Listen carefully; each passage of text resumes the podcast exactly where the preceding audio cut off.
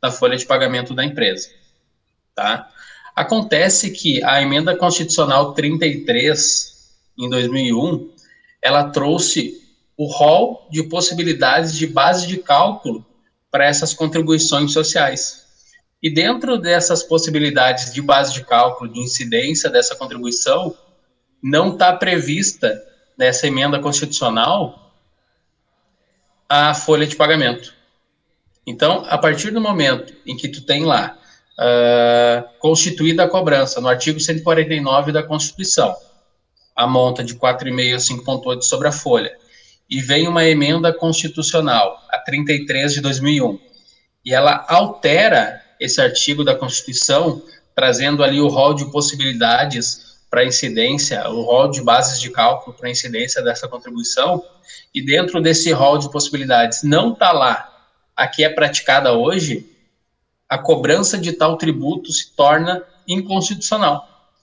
Então, é com base nesse entendimento e nessa jurisprudência que a gente busca essa ação. Ela representa um valor bem interessante para a empresa, porque tu imagina só, é, entre 4,5, é de 4,5 a 5,8 sobre o total da folha de pagamento da empresa. Então, se tu fizer uma conta simples, uma empresa que tem uma folha uh, mensal de 100 mil reais, por exemplo, tá? Digamos que a alíquota dela seja 5,8. Ela vai ter 5.800 reais mensais que ela consegue recuperar com essa ação, a título de contribuição uh, previdenciária destinados ao Sistema S. Em 60 meses, a gente está falando de 350 mil reais. Se atualizados monetariamente pela Selic, esse valor vai a praticamente 500 mil reais.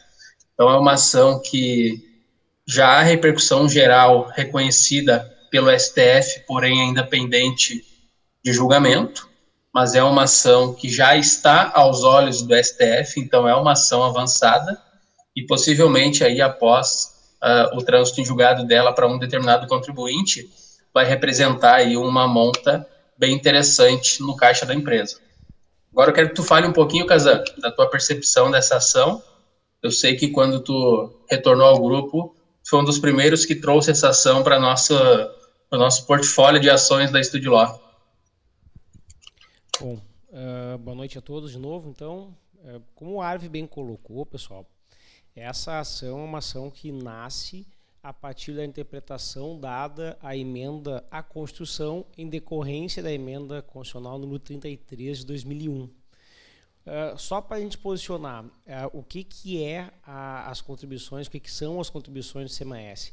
São contribuições de intervenção do domínio econômico, Lembrando lá que o, qualquer tributo tem fundamentalmente uma finalidade, que é arrecadatória, a chamada finalidade fiscal, quer dizer, trazer caixa para o ente que arrecada, para o ente, a entidade que institui o tributo. Mas existem alguns tributos que não têm como finalidade principal é, arrecadar, embora ele arrecade, né, é, traga caixa para a União, a primeira finalidade não é essa. A finalidade principal da, das contribuições do sistema S são contribuições de intervenção no domínio econômico, que é onde a União, através da instituição de tributos, fomenta ou restringe algumas atividades econômicas conforme interesse social. Então, as contribuições do sistema S têm essa natureza. A exemplo, o IPI tem essa natureza, né? embora seja um imposto uh, sobre uh, produtos industrializados, uh, o governo pode aumentar ou diminuir alíquotas de determinados setores da economia para fins de motivar uma atividade econômica ou desmotivar uma atividade econômica. Então essa é a primeira premissa que é importante nós colocarmos, né? que são a, as contribuições do CMS, elas são consideradas contribuições de intervenção do domínio econômico, as famosas CITs, e ela tem como finalidade, então, de estimular uma determinada atividade econômica.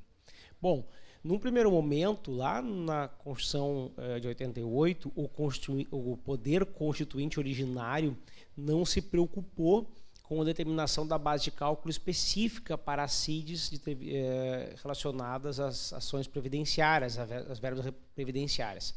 E a primeira redação do artigo 149 da Constituição deixava claro isso.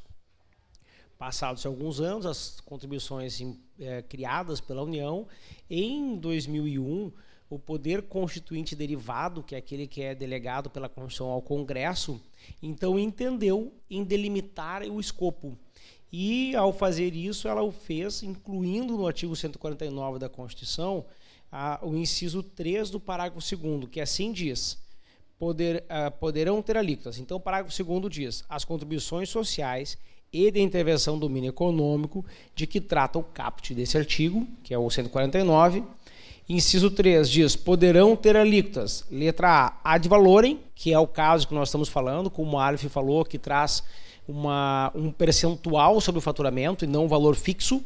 Né? Então, uh, contribuições fixas elas podem ter um valor específico e as de, de, de valorem ela é um percentual sobre uma base determinada. Uh, tendo por base um faturamento, dois a receita bruta ou o valor da operação e no caso de importação o valor aduaneiro. Quer dizer, em momento algum o inciso 3 traz qualquer referência à folha de salário. E a, a norma eh, constitucional tributária, a, a, maneira como nós devemos interpretar as normas tributárias, ela deve ser de maneira bastante restritiva quando ela impõe obrigações ao contribuinte. Nós devemos interpretar as normas tributárias de maneira um pouco mais flexível, de maneira extensiva, quando ela preserva direitos, e de maneira restritiva, quer dizer, dando a menor aplicação possível quando ela restringe direitos. E quando se institui uma obrigação tributária, é sem dúvida uma das maiores restrições de direitos que o contribuinte pode sofrer, que é nasce uma obrigação, né? nasce o dever de pagar. Feito esse comentário técnico, o que, que a gente pode concluir? Bom, se eu devo interpretar a Constituição de maneira restritiva quando ah, ela impõe uma obrigação, e se em obrigação que a Receita Federal está cobrando do nosso cliente não está entre aquelas listas de base de cálculo que a própria Constituição diz que eram possíveis, então, em tese, essa obrigação ela deixa de ser constitucional, porque ela afronta diretamente a Constituição Federal. É, com esse panorama é que surgiu a tese. Então, os advogados começaram a, a questionar do Poder Judiciário. Essa tese tomou corpo, ela acabou sendo levada pela própria relevância econômica que o ARF acabou de relatar uh, até o STF. Hoje ela é uma tese que tem repercussão geral reconhecida. Né? Significa dizer que o STF já se manifestou de maneira esporádica, mas na medida em que ele, ela toma corpo, ela repercute socialmente em diversas camadas da sociedade de maneira relevante economicamente, o STF vai chamar a si a responsabilidade de julgá-la de modo uh, definitivo para todo o país. A repercussão geral nada mais é do que isso. É o STF dizendo: olha só, é matéria constitucional, eu tenho a competência exclusiva atribuída pela própria Constituição e eu vou julgar. De modo que todo o país, Receita Federal, Poder Judiciário e demais órgãos vinculados ao poder público, devem cumpri-la como um direito garantido ao contribuinte. Qual é a expectativa que nós temos, Aleph? É, nós já tivemos alguns comentários nesse sentido da ministra Ellen Grace e do Dias Toffoli, recentemente, inclusive, é, no julgamento do recurso extraordinário. Deixa eu pegar aqui o número que de cabeça não lembro uh, número 559.937, eles já se manifestaram no sentido uh, que eu acabei de, de contextualizar para vocês, que as normas constitucionais tributárias devem ser interpretadas restritivamente, que a folha de salário não está na base de cálculo prevista pela Constituição, então a maneira como ela vem sendo exigida pela Receita Federal seria inconstitucional. Dessa forma, a gente tem uma expectativa muito positiva com relação ao julgamento dessa tese. Né?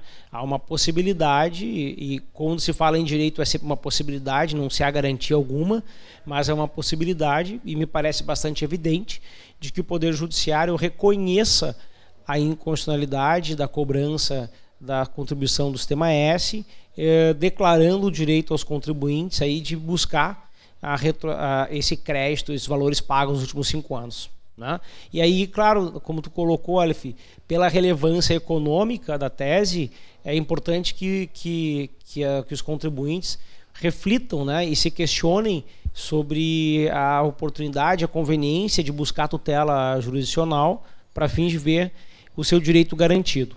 Lembrando ainda, antes de passar a palavra, que a tendência é que o STF, sempre que ele reconhece a, a repercussão geral, quer dizer, ele reconhece que existe uma, uma, um interesse geral do, do, do povo brasileiro num julgamento, na esteira desse reconhecimento e quando tem relevância econômica, nós nos deparamos com um pedido feito pela Procuradoria-Geral da Fazenda Nacional no sentido de modular os efeitos dessa decisão de modo que preserve o caixa da, da, da Receita, a Caixa da União, com a obrigação de devolver.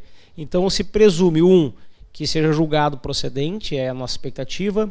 Dois, que haja um pedido de modulação de efeitos pela PGFN. Três, que eventualmente esse pedido seja atendido em conta das interpretações que o STF tem dado com relação a, ao impacto econômico associado ao conceito de relevante interesse social, né, de preservar a liquidez da União.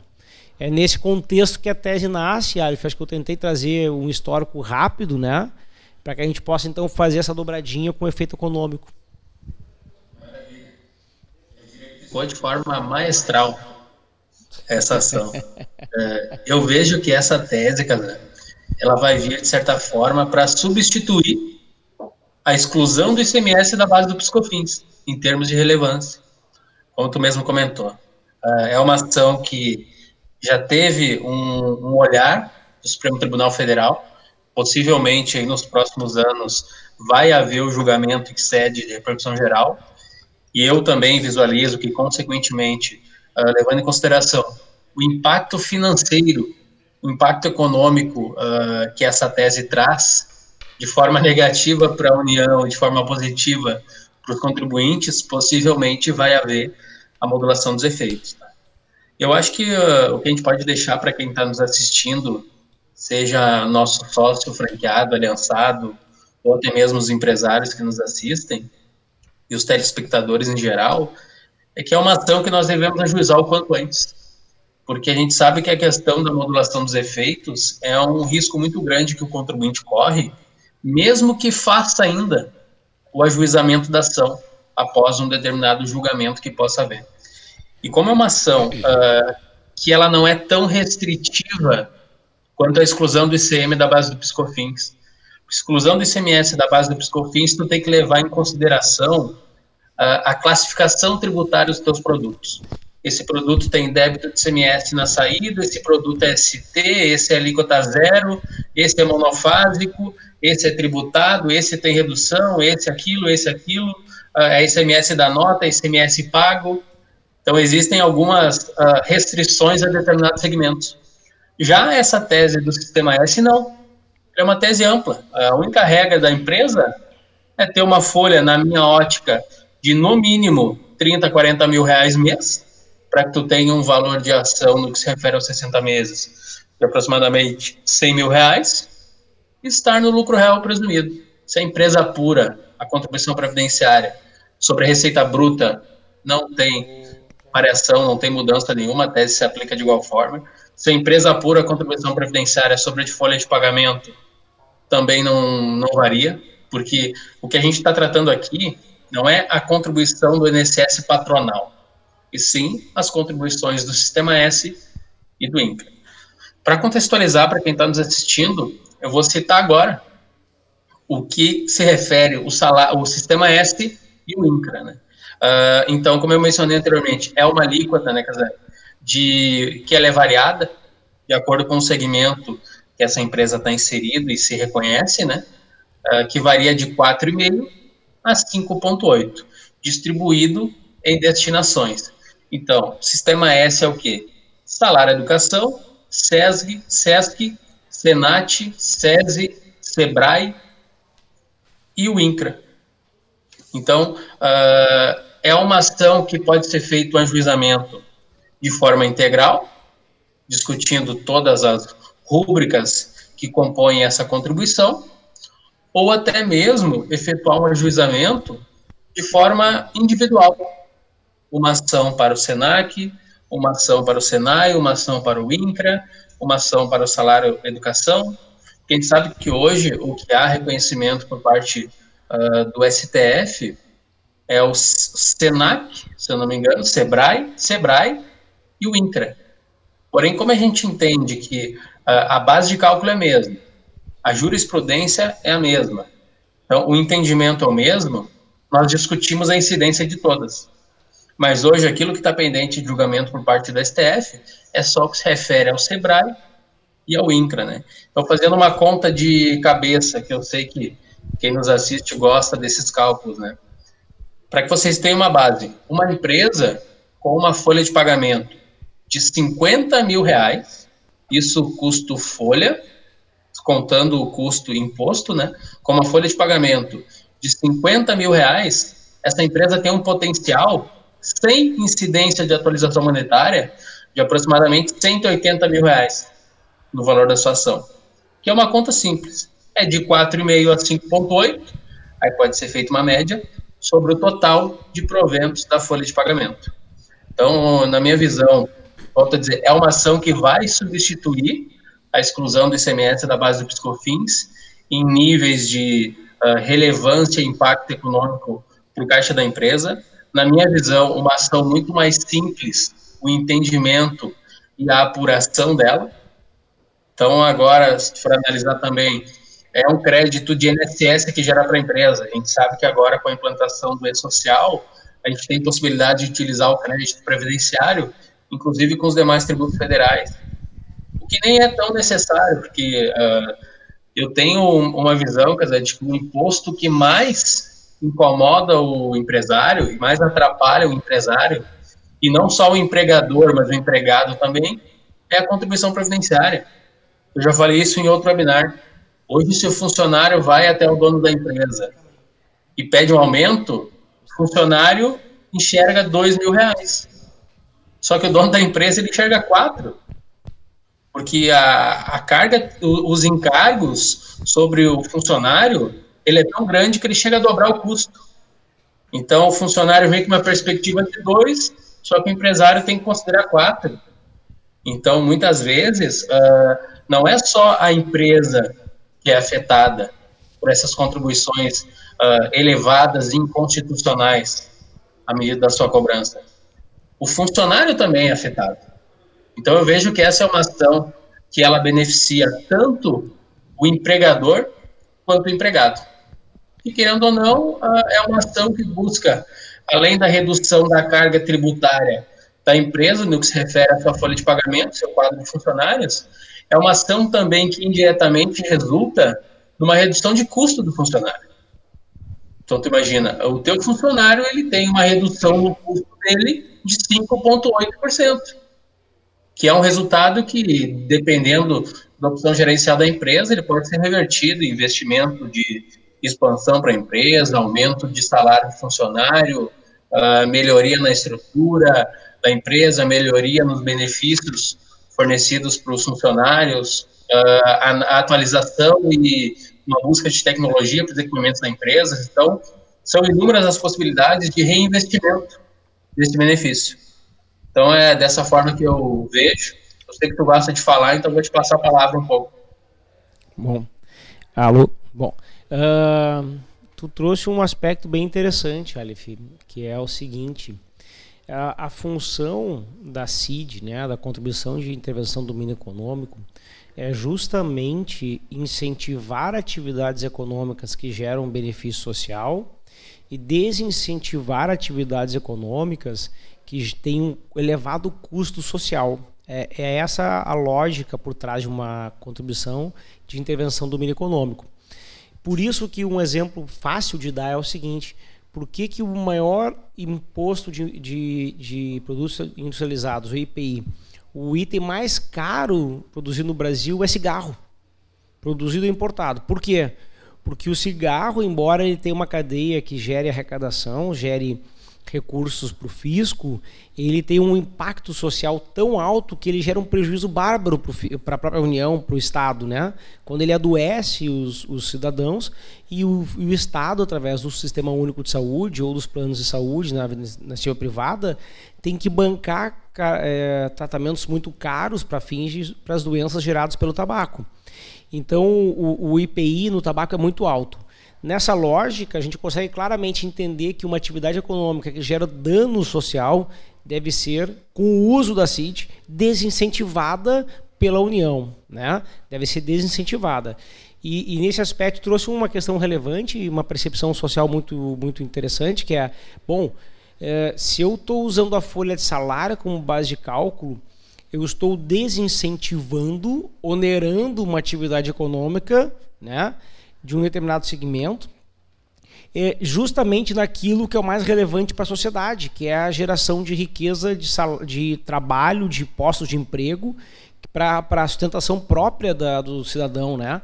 Então, aí a gente consegue até entender por que, que o, o Constituinte derivado lá de 2001 veio restringir a base. Ele veio e diz: olha só, é, quando tiver que incentivar ou desincentivar uma determinada atividade econômica, a folha de salário não pode ser base, porque quem está sendo penalizado é o empregado, é o trabalhador.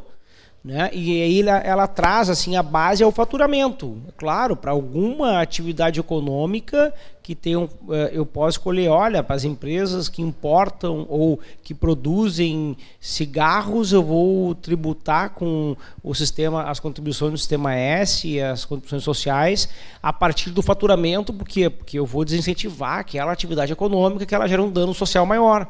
Mas em relação dentro da relação daquela atividade econômica com os seus trabalhadores, eu não vou desincentivar a contratação de mão de obra. Se eu desincentivar a contratação de mão de obra, eu estou causando um segundo dano social, não só o direto da atividade econômica, quanto o indireto da sobrecarga da folha de salários. E esse aspecto é bem interessante, uh, deve ser também debatido nas ações judiciais, né?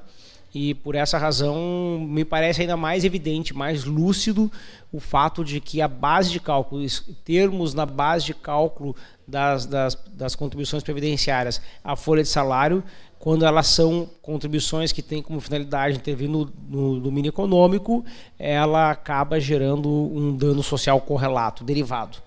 Uh, mas eu só quero fazer um esclarecimento, porque eu vi que o José Moanes Pinto fez um comentário dentro do teu comentário a respeito da substituição. Eu entendi claramente o que tu quis dizer, mas para deixar mais claro para os nossos telespectadores. O que o Arf citou foi o seguinte: ah, essa tese vem substituir a exclusão do semestre piscofins. Não no sentido de substituição fática ou jurídica ou financeira. Ele vem, vem sim é, com uma nova fronteira de decisão do STF, no sentido de reconhecer um direito que vai ter uma relevância econômica muito grande para o contribuinte. É nesse sentido, né? É, José, tu está correto. O STF já julgou em março de 2017 o recurso extraordinário que discutia se o ICMS está ou não na base do PIS/COFINS. E agora estamos aí na expectativa, nos próximos dias ou a qualquer momento, o julgamento dos embargos de declaração aonde vão ser esclarecidas algumas questões técnicas, operacionais, de, de, fórmula de cálculo, de base de cálculo mais específicas, e também vai ser julgado aquilo que eu alertei antes, que é a modulação dos efeitos da sentença, né? É, essa sentença, esse acórdão que está paradigma, que foi eleito lá para definição da base de cálculo do sistema S, ainda sobre rubricas específicas, como o Aleph alertou, ele ainda está numa fase muito anterior à exclusão do CMS. Mas o que o Arf, o quis dizer foi: olha só, pessoal, vai ter uma nova fronteira, um novo tema muito relevante que vai ser debatido e vai ser decidido pelo STF na sistemática do, do do repercussão geral e pode representar uma relevância econômica muito alta, gerando receitas importantes, talvez tão importantes quanto aquela do exclusão do CMS, porque ele atinge uma faixa maior de contribuintes sujeitos àquela, a essa cobrança. Eu já vi que tu comentou, né? Uh, agradeço, então que bom que ficou claro para ti. Né? Vamos tocar para frente, obrigado. Uh, mas assim, pessoal, ah, do ponto de vista técnico, essa tese ela está bem consolidada, tá? A lógica técnica dela é, é, é objetiva, a interpretação constitucional é clara, é, de, também fazendo um paralelo com a questão do CMS, ela não vai depender de conceitos externos ao direito, como lá no ICMS a construção do STF foi muito complexa, né? Porque ela teve que reconstruir o conceito de faturamento. Então a gente teve a gente teve Uh, é, um, um, trabalho mais árduo do ponto de vista constitucional. O Alex fez uma outra comentário, já vou responder de bate-pronto, né? Ele fala que só haverá modulação dos efeitos da decisão se, neste caso, houver o pedido expresso da PGFN. Bom, Alex, para quem não entendeu o caso da exclusão do CMS, eu vou só para fazer o gancho responder o Alex. É, o caso da exclusão do CMS não foi julgado a modulação dos efeitos em março de 2017, porque por um equívoco bastante é, dramático por parte da, da PGFN, eles deixaram de respeitar uma regra que se aprende nas primeiras cadeiras de direito, que especialmente em matéria civil, que não matéria criminal, se diz que a regra de direito é se não está nos autos, quer dizer, não está no processo protocolado numa petição, não está no mundo do direito. E se não está no mundo do direito, o julgador não pode se manifestar sobre algo que é estranho. E, e embora a PGFN tenha feito a solicitação e a defesa da modulação dos efeitos, naquele caso, em tribuna, na, lá na sustentação oral, no STF, ela deixou de protocolar a petição pedindo isso. E por essa razão é que naquele momento não foi julgado instantaneamente a modulação dos efeitos. É um equívoco da PGFN é, muito raro de acontecer, dramático, como eu falei, porque permitiu que tivéssemos mais dois anos e meio de ajustamento de, dessas ações, sem ainda a certeza acerca da modulação ou não. E se tivesse feito lá atrás o pedido, potencialmente teria sido julgado naquele mesmo momento e potencialmente teria sido modulado. A gente não sabe. Mas o fato é que os contribuintes tiveram a sorte desse equívoco da PGFN e tem, tiveram aí dois anos ainda aqueles que não ajuizaram para ajuizar. Quem ainda não ajuizou tem que correr e ajuizar.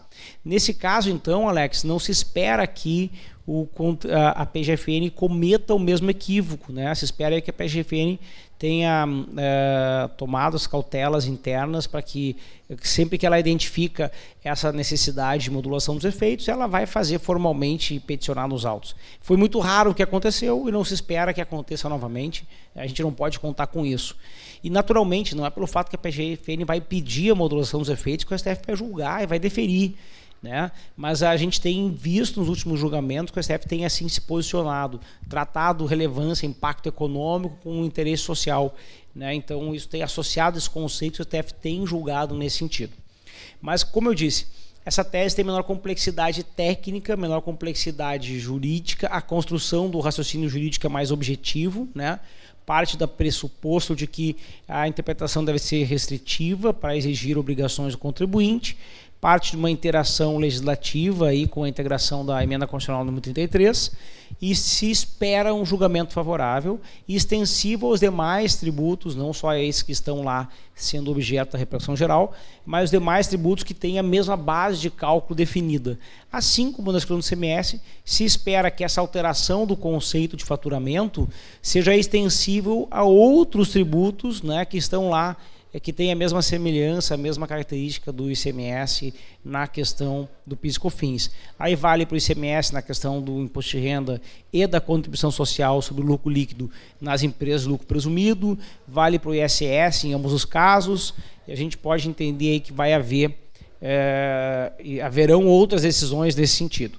A mesma forma que, embora só duas é, contribuições estejam objeto direto da decisão, uma vez que decidido lá pela inconstitucionalidade, ou eventualmente se o STF entender pela constitucionalidade da, da, da, folha de pagamento como base de cálculo, isso vai tende a pacificar a matéria para as demais contribuições também. O que a gente espera é que ela seja favorável aos contribuintes.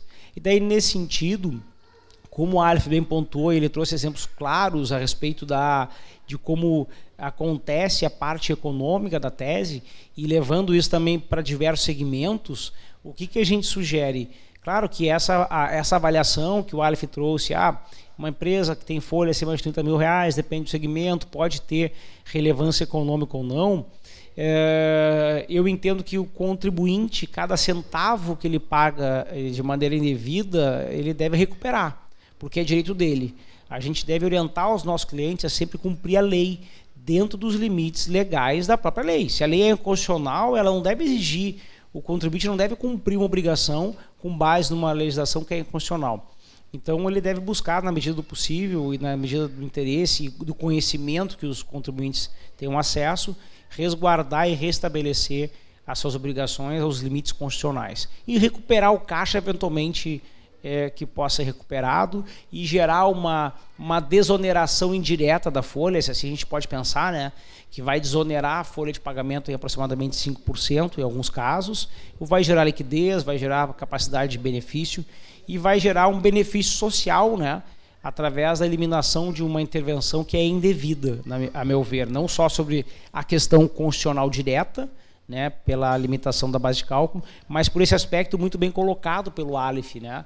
Eu acho que tu foi muito feliz, Aleph, quando tu trouxe essa percepção e nem sempre os técnicos, os advogados, quando estão lá tão imbuídos em questionar um tributo, ele consegue perceber essa sutileza do dia a dia empresarial e acaba percebendo que aquela intervenção de domínio econômico não se justifica também na sua origem, porque ela gera dano social e não ela preserva a sociedade de um potencial dano, que é essa lógica, né? Nós sabemos, né, Casa qual é a base que se utiliza para buscar essa ação, que foi a questão da emenda condicional que alterou o artigo da Constituição Federal.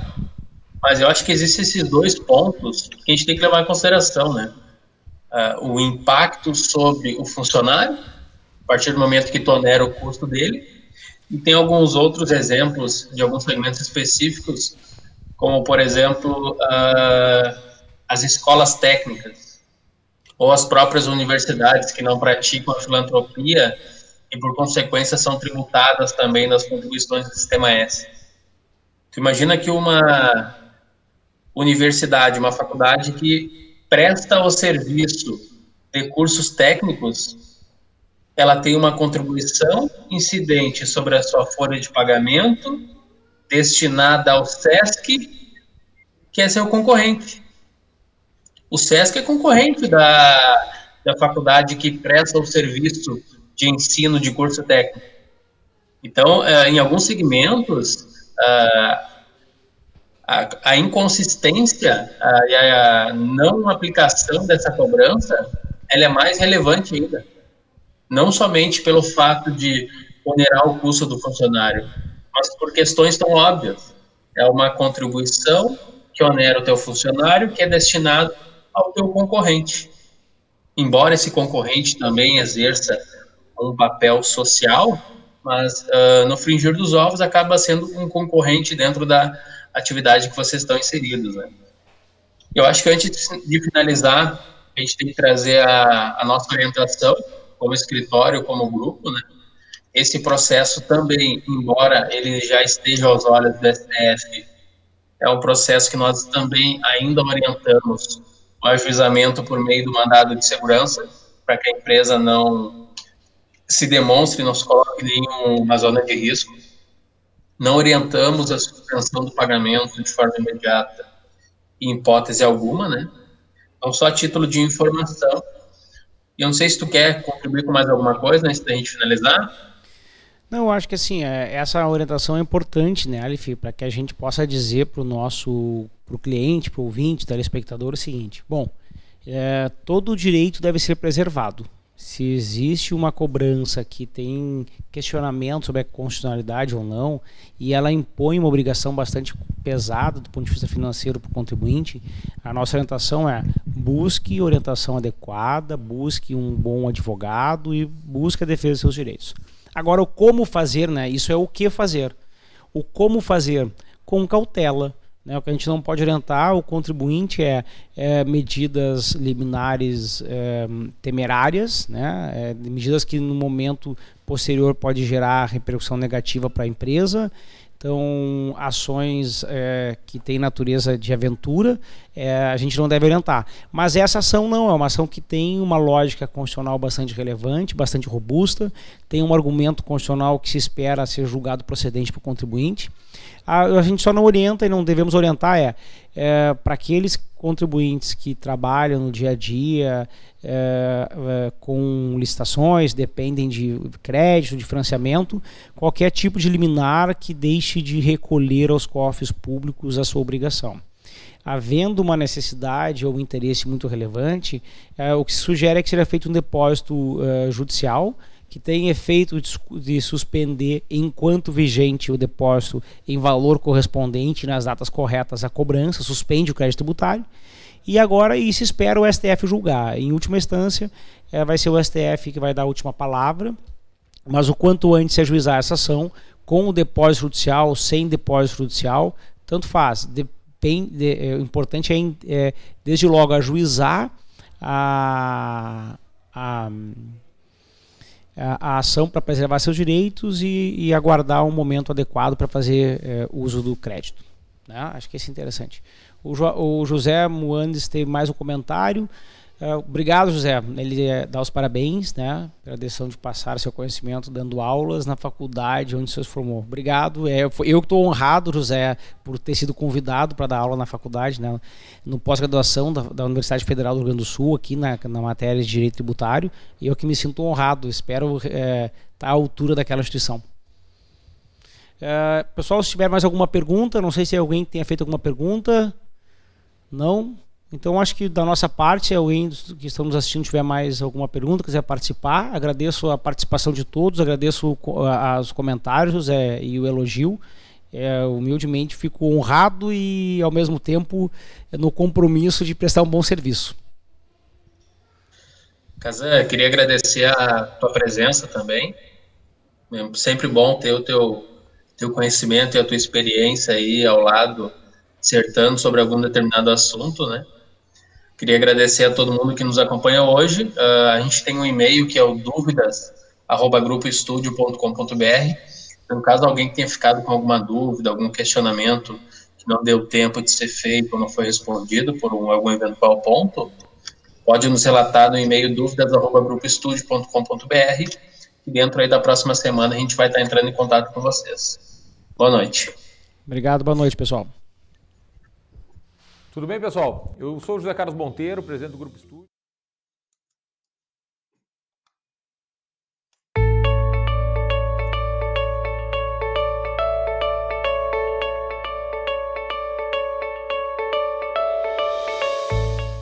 É, eu sou Rosa Maria Dias Barose, diretora da empresa Gercard Transportes Rodoviários.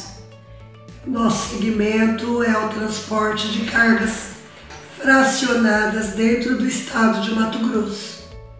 E através deste depoimento, eu quero recomendar a todos os empresários que sentirem a necessidade de buscarem recuperação de créditos, eu indico o grupo Estúdio Fiscal que é, conseguiram fazer um excelente trabalho em nossa empresa na revisão de, de impostos e com atendimento muito bom. É, a Priscila nos atendeu muito bem, nos deu todas as informações necessárias, nos passou credibilidade e realmente o trabalho deles foi muito bom e nós já estamos é, recuperando os créditos, né? nos beneficiando de créditos de impostos que ficaram é, sem a gente fazer esses, esses, essas recuperações.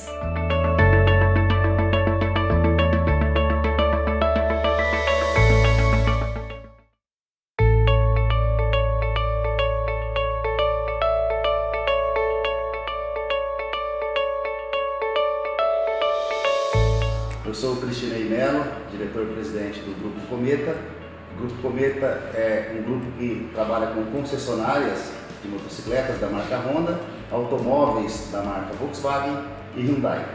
É um grupo que já tem 45 anos de mercado e realizamos recentemente um trabalho em parceria com a Estúdio, Grupo Estúdio, onde foi feita toda a revisão tributária e eu quero dar o depoimento de que o grupo está muito satisfeito com os resultados colhidos né, com esse trabalho e dizer que a equipe, toda a equipe do Grupo Estúdio é de grande competência e conseguiu fazer uma entrega a contento de todo o trabalho. Estou recebendo aqui a caixa com o material, com as revisões, todas as explicações e fecho dizendo que, de fato, é um trabalho de grande valia que o Grupo Estúdio realiza para seus clientes. Recomendo a todos realizar esse trabalho.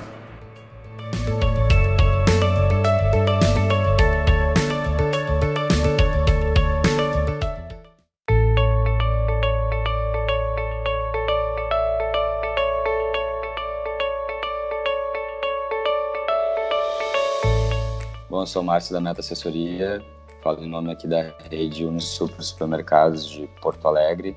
Nós fizemos o trabalho junto com a Instituto Fiscal de Revisão Tributária nos últimos cinco anos. Um, enfim, fizemos diversas reuniões técnicas, checklist, envio de documentos, uh, depois as revisões mais da parte de, de apuração realmente do, dos créditos realizados, das retificações das declarações. Então, só para testar que o Instituto Fiscal deu total apoio e é uma empresa idônea e que a gente conseguiu recuperar um bons valores para a Unisuper, que é nosso cliente, e que a gente já está aproveitando uh, e gerando caixa para a nossa empresa. Certo? Obrigado.